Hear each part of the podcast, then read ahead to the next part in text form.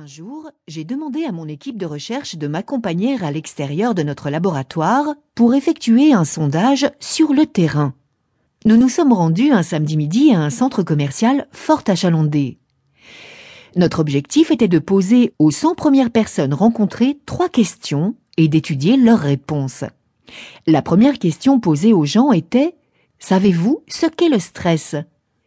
99 personnes ont répondu oui la centième étant trop pressée par ses achats pour répondre à notre question. La deuxième question était Qu'est-ce que le stress? Les 99 individus nous ont répondu que le stress, c'était la pression du temps.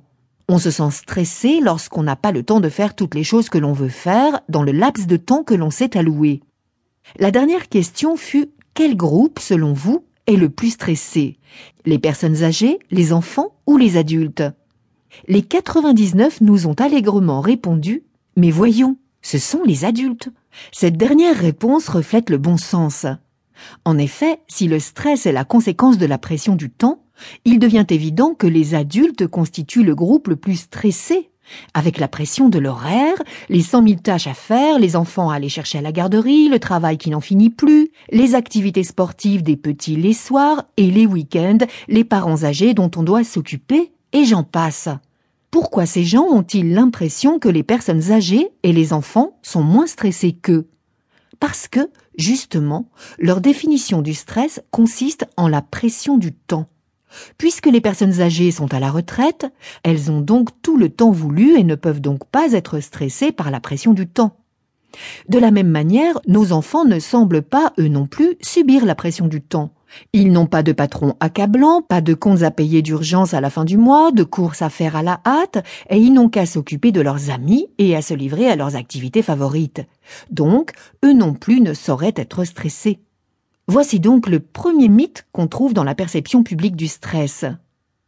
Parce que l'on considère que le stress est la conséquence de la pression du temps, on conclut que les personnes âgées et les enfants sont forcément moins stressés que nous, les adultes.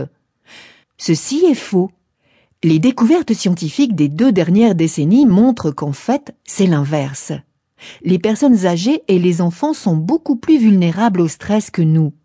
En fait, leur cerveau est beaucoup plus affecté par le stress que le nôtre. Effectivement, chez les gens âgés, cette vulnérabilité s'accroît à cause de l'impact du stress sur un cerveau qui vieillit et qui se dégrade lentement, car il a été démontré que le stress a la capacité d'accélérer le vieillissement du cerveau chez la personne âgée. Le cerveau des enfants est aussi très vulnérable au stress, car c'est un cerveau qui est en développement. Il a aussi été démontré que le stress a la capacité de retarder le développement de certaines parties ou fonctions du cerveau. Le mythe de la pression du temps comme cause du stress s'accompagne d'une variante, apparue au cours des dernières années, mais associée cette fois-ci à l'enfant. Cette croyance indiquerait que les parents poussent constamment leurs enfants à se dépêcher pour effectuer toutes sortes d'activités, pour aller à l'école, pour faire leurs devoirs ou pour se livrer à des activités sportives ou parascolaires de manière fréquente, tant au cours de la semaine que du week-end. Cette croyance indiquerait que les parents poussent constamment leurs enfants à se dépêcher pour effectuer toutes sortes d'activités, pour aller à l'école, pour faire leurs devoirs, pour se livrer à des activités sportives ou parascolaires, de manière fréquente, tant au cours de la semaine que du week-end. Donc, les parents créeraient eux-mêmes une pression du temps chez leurs enfants. Cette conviction est maintes fois reprise par les journaux et magazines qui évoquent la possibilité que le nombre élevé d'activités sportives et culturelles auxquelles on inscrit nos jeunes le soir et les week-ends soit devenu une source de stress, puisque ces activités sportives les pressent dans le temps. Et puisque le stress, c'est la pression du temps, le lien devient alors simple comme bonjour. Les enfants aussi seraient stressés. Les pauvres parents, en plus d'avoir à gérer leur propre stress, doivent maintenant se demander si le fait d'offrir à leurs enfants des activités sportives, puisqu'on ne cesse de leur répéter que l'exercice physique est le premier outil pour éviter l'obésité chez les jeunes, pourrait les stresser. Mais est-ce vraiment la pression du temps qui va stresser nos enfants?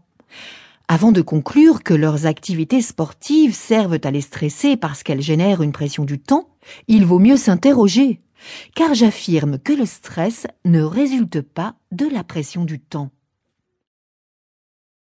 Le stress n'est pas la pression